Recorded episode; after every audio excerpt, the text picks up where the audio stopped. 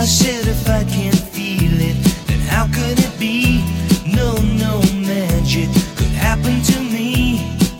And then I saw